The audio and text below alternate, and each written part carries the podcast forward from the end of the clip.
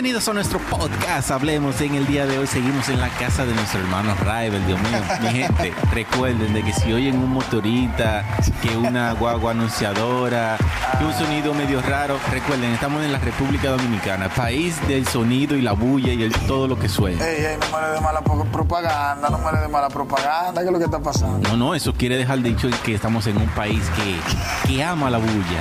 Ah, qué lindo, qué lindo. Mejor Mira. no siga. Sí, sí. Mi hermano Raibel, oye, tengo un temita para el día de hoy. Y tú sabes, me imagino que alguna vez has usa- usado productos réplica o no. ¿Eres, ¿Eres un hombre que siempre compra original? Bueno, mi hermano, honestamente, no. Yo no siempre compro, compro original. Pero, ¿cómo, cómo te ve la gente cuando tienes algún, alguna réplica de primera calidad? Oh, pero tú sabes, la gente cuando te ve con...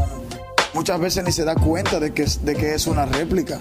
Sí. Porque al ser de primera calidad es casi idéntica a la original. Tú tienes que ser un experto o una persona que asiduamente usa eh, esa prenda original para darte cuenta de que por más bien que se vea, sigue siendo fake. Exactamente. Pero ¿cómo una persona se siente al saber de que está llevando un producto réplica? Porque, como lo has dicho, tienes que ser un buen experto, experto para saber que el, produ- el producto es una réplica.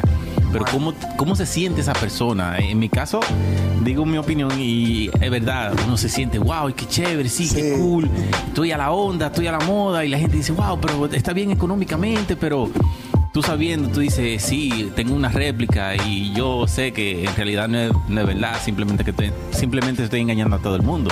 Es decir, en el fondo tuyo te sientes, Tú sabes que no es así. En el fondo, tú, en el fondo, en el fondo, tú sabes realmente que tú estás usando algo fake. sí, exactamente, Tú estás simulando la realidad. exacto. Y haciendo esa, esa manera de esa introducción, eh, lo puedo hacer una, una comparación eh, con relación a lo que está pasando en el cristianismo en el día de hoy, Raever. Sí. vemos de que cada vez más son las personas que están se, se hacen llamar cristianos pero su vida completa está en vamos a decir cómo lo podemos decir es decir están viviendo una vida fake o una, un evangelio fake un evangelio que va en contra de todo esto Rival Así es es. decir, porque vemos de que al momento de cuando seguimos a Cristo, hemos muerto a nuestros deseos, nuestros placeres, Sí. todo nuestro propósito y ahora nuestra vida debe vivir, vi- eh, ir guiada por Jesús. Así es. Pero vemos de que muchas personas ahora eh, se hacen ser llamadas cristianos y su testimonio lo... ¿Cómo lo podríamos decir, Iber? Bueno, ese testimonio realmente es un testimonio fake. Y eh, exactamente, porque si una persona se hace llamar cristiano, debe de vivir conforme a la palabra. Y es el caso que se está viviendo, me imagino que ya muchos se han enterado de los casos que, se están viendo, pastores que se roban los, los- el, dinero de la iglesia, eh, miembros eh, de la iglesia que optan por un título académico falsificado, eh, pastores agresivos y un sinnúmero de más de, de cosas que se están escuchando. Recuerdo de que en los, en los años 90, 85, la persona que se, no es que sea tan viejo, sino que lo que he escuchado. No, yo estoy sorprendido. Yo, yo dije, bueno, pero tú me engañaste, Eric. No, no, no soy fake, no soy fake. Soy renovado por la sangre de Cristo. Ah, y un viejo del 85. Casi, soy del 88. Soy de- Ah, ok. Pero las personas que se hacían llamar antiguamente cristianos eran personas que tenían un buen testimonio aún dentro de la misma sociedad, dentro del vecindario, en su familia, en todo el lugar donde se desenvolvía. Eran una persona que decía, no, no, ey, ey, ten cuidado, ese cristiano. Ey, ey, no, no hable así, que aquí está el, el- aquí está el varón, aquí está el cristiano. Pero ahora, Raibel, ¿qué es lo que está pasando? Bueno, mi hermano, lo que está pasando ahora es que la gente, mira, la gente antes se preocupaba mucho por mantener una imagen. La gente, y de hecho vivimos días así, en el que la gente se preocupa por cuidar una imagen. Sí. Pero ahora hay un poco más de libertad de que a mí no me importa lo que tú creas, Uf. a mí no me importa lo que tú pienses, yo tengo mi verdad. Pero ¿qué pasa? eh, mayormente un falso cristiano no es, es como esa réplica de primera clase. Uy. Un, cristiano falso es como, como esa réplica de primera clase. ¿Por qué? Bueno, porque ese cristiano falso delante de casi todo el mundo trata de aparentar una vida de santidad, trata de aparentar unos principios que realmente no vive, pero cuando se cierran las puertas de su casa, es cuando realmente se ve la falsedad de ese cristianismo que esa persona profesa delante de los demás. Exacto. Se ve la manera en la que trata a su esposa, la manera en la que trata a sus familiares, si aún vive con sus padres, Exacto. la manera en la que trata a sus padres. Sí. Porque, mira, de hecho había una historia que Emil nos contó que había un predicador muy elocuente y poderoso dando un mensaje en una iglesia. Y ese predicador era, y mira, encendido, un predicador maravilloso. Fuego, candela, y, fuego, candela, chispa y fuego y todo lo que prenda. Todo ¿verdad? lo que prenda, meteorito, llama, todo, todo lo que venga con fuego. De que Goku, de que Goku le quedaba chiquito. Le quedaba chiquito con todo y ki. Saiyajin Blue es un niño, un niño de, de meses. Entonces, eh, cuando ese señor terminó de dar ese mensaje poderoso, la iglesia elevada en adoración por tan poderoso mensaje, Los hermanos corriendo, hablando en lengua. chacho, la gente estaba totalmente pendiente a lo que estaba diciendo ese hombre. Dios mío. Cuando termina el mensaje, eh, la hija de- del susodicho predicador le dice al pastor, pastor, ¿es posible que usted me preste el altar? ¿Es posible que usted me preste el altar de su iglesia para yo llevármelo para mi casa? Y el, y el pastor de la iglesia dice, pero ¿por qué mi hija? Wow, porque la pregunta, ¿cómo tú quieres que yo te dé el altar de la iglesia? Y la niña dice, sí, porque yo quiero que el hombre que estaba parado ahí, en ese altar, sea el mismo hombre que esté en mi casa. Yo veo que ese comportamiento que él tiene ahí en el altar, yo lo quiero que lo tenga en mi casa también. Oh my God. O sea que, wow, un falso cristiano es una persona que es hipócrita. Es hipócrita porque lamentablemente está pretendiendo, está, le está proyectando a la gente una vida que él no vive y no practica. Ay, ay, ay, ay, ay. Entonces tenemos que tener mucho cuidado con eso. Sin duda alguna. Mira, en el día de hoy nos, nos gustaría basarnos en una cita bíblica que se encuentra en Primera de Juan, capítulo 2, desde el versículo 19. Dice, salieron de nosotros, pero no eran de nosotros, porque si hubieran sido de nosotros, habrían permanecido con nosotros. Pero salieron para que se manifestase que no todos son de nosotros. Bueno. Vemos de que esta historia claramente habla de, de en el pasado, pero vemos de que también puede ser proyectada en el día de hoy. Disculpen por el motorista, mi gente. Estamos en vivo, estamos en vivo. pero de verdad, nos, nos, cuando nos proyectamos con relación a estas mismas cartas o este mismo libro que ha sido ya escrito hace miles de años, vemos de que hay personas que aún así se siguen comportando de esta misma manera están en la iglesia, pero no están viviendo una vida agradable, agradable, una vida de arrepentimiento conforme a la palabra de Dios. Porque no es posible, Eric, que tú digas que tú eres cristiano y tú eres una persona que guardas rencor. O sea, no es posible que tú digas que tú eres cristiano y tú seas una persona que no, no te mueves a misericordia cuando tú ves una persona con necesidad. Ay, ay, ay. Cuando tú ves una persona que está triste, cuando tú ves a una persona, a tu prójimo que, que está pasando por una situación difícil, Sí. no es posible que tú simplemente le digas a esa persona, eh, no mi hermano, Dios tiene el control, Dios te bendiga. Porque ese es, mira, mira, oye hermano, de verdad, de verdad, eh, Dios tiene el control. Sin duda alguna. Sin duda alguna, pero no es posible que tú utilices esa frase como un pretexto para no hacer nada. Exacto. O sea, es verdad, Dios tiene el control.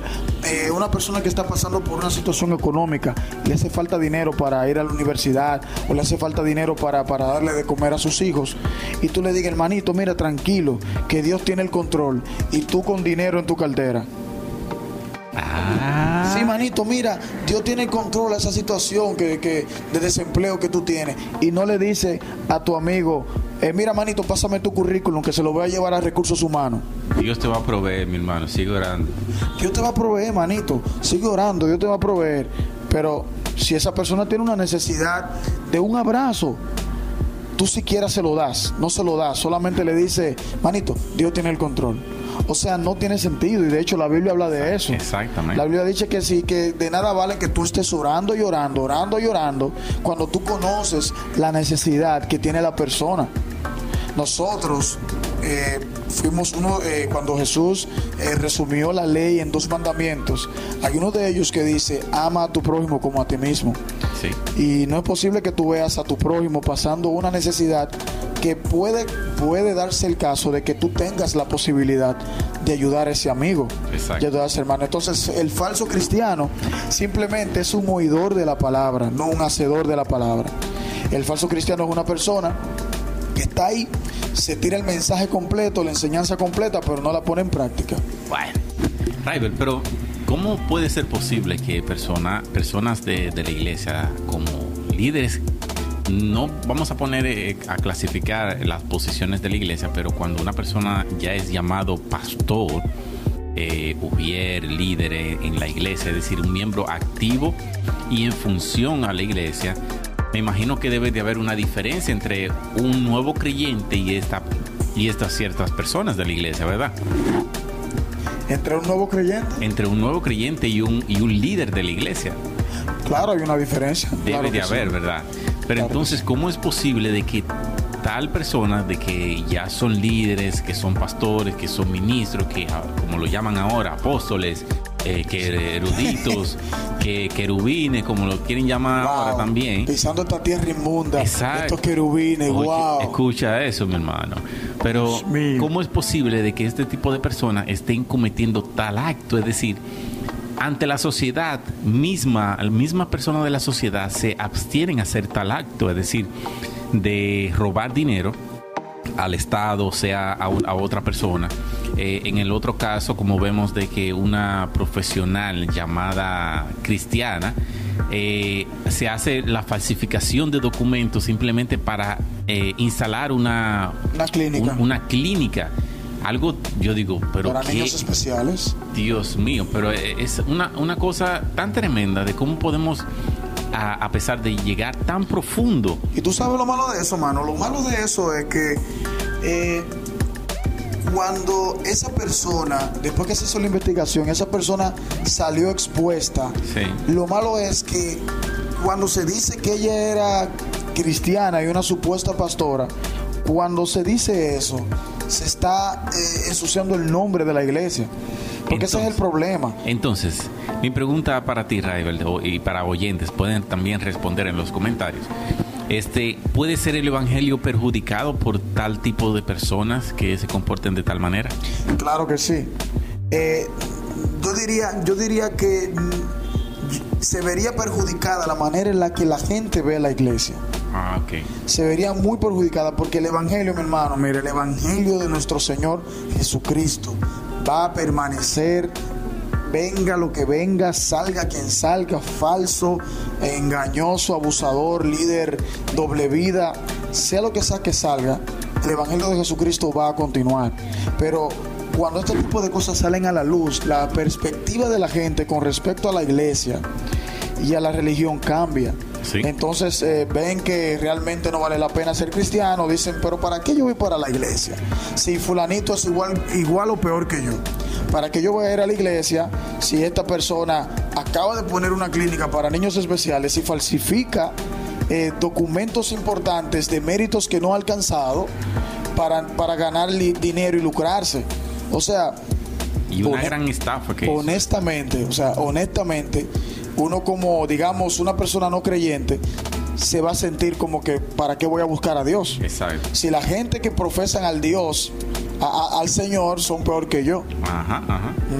Pero podemos ver también los casos, eh, ejemplo, en versículos más arriba de la misma cita de Primera de Juan 2, 15 dice, no améis al mundo ni las cosas que están en el mundo. Si, si alguno ama al mundo, el amor del Padre no está en él. Porque todo lo que hay en el mundo, los deseos de la carne, los deseos de los ojos y la vanagloria de la vida, no provienen del Padre, sino del mundo. Y aquí vemos el, si profundizamos en la palabra, podemos ver el carácter de tal tipo de persona. una persona que está interesada, ejemplo, en el caso de lo económico, porque vemos de que los cristianos del, del, primer siglo y del siglo después, vemos de que fueron los primeros en introducir lo que era una clínica eh, y también crearon escuelas, pero no fue con ninguna intención eh, de lucrarse económicamente, sino de, de llevar una, la palabra de Cristo, y también ayudar a la sociedad. Es decir, pero vemos de este carácter de tal tipo de personas, ejemplo, que se atreven a robar dinero dentro de la iglesia, se atreven a hacer eh, títulos falsos para beneficios personales, porque no era para la sociedad. Eri, lo que pasa es, mano, mira, lo que pasa es que el falso cristiano no carga la cruz. El falso cristiano es una persona que no ha cargado su cruz día a día y se ha dispuesto a seguir a Cristo. Oye, pero tú estás fuerte hoy, muchacho. tú, estás fuerte hoy. Es que es verdad. Porque si, somos, si somos verdaderos cristianos, somos personas que hemos muerto a nuestros delitos y pecados, hemos muerto. Así es. Hemos, eh, hemos menguado para que crezca Dios en nosotros y sea la voluntad de Dios que se establezca en nuestras vidas. O sea, nosotros estamos padeciendo en este mundo. Estamos padeciendo el que, bueno, eh, el deseo de nuestra carne que se, se, subleva contra el deseo de nuestro espíritu de servirle a Cristo cada día. Tomamos nuestra cruz cada día, nos negamos a nosotros mismos y seguimos adelante. Sin embargo, el falso cristiano vive un evangelio a su manera. Sí. Vive un, evangelio que no le cuesta, un evangelio que no le pesa, un evangelio cuyo sustento no está basado en un sacrificio del ser más importante que fue el primogénito de nuestro Dios, eh, Jesucristo, que se sacrificó y, sufrió por nosotros. Entonces, la base de nuestro evangelio está sustentada por un sacrificio vivo un sacrificio que nosotros, como verdaderos cristianos, no podemos darnos el lujo de echarlo al suelo, pecando, de echarlo al suelo, eh, eh, blasfemando, tratando a nuestro prójimo mal. No podemos hacerlo. Sin embargo, el falso cristiano no le importa eso. Así es. Para nada. Así es. Así concluimos un episodio más de Hablemos Podcast. Traten de no ser falso cristiano, mi gente. iba a seguir, iba a seguir. Sean de verdad, sean verdaderos. Este ha sido un episodio más de Hablemos Podcast. No te olvides de seguirnos en las redes. Si tienes alguna pregunta, si tienes algún episodio que te gustaría que tratemos, simplemente lánzanos por el DM y lo compartiremos. Recuerda, siempre es real, nunca fake. Dios mío. Hasta la próxima. Bye bye.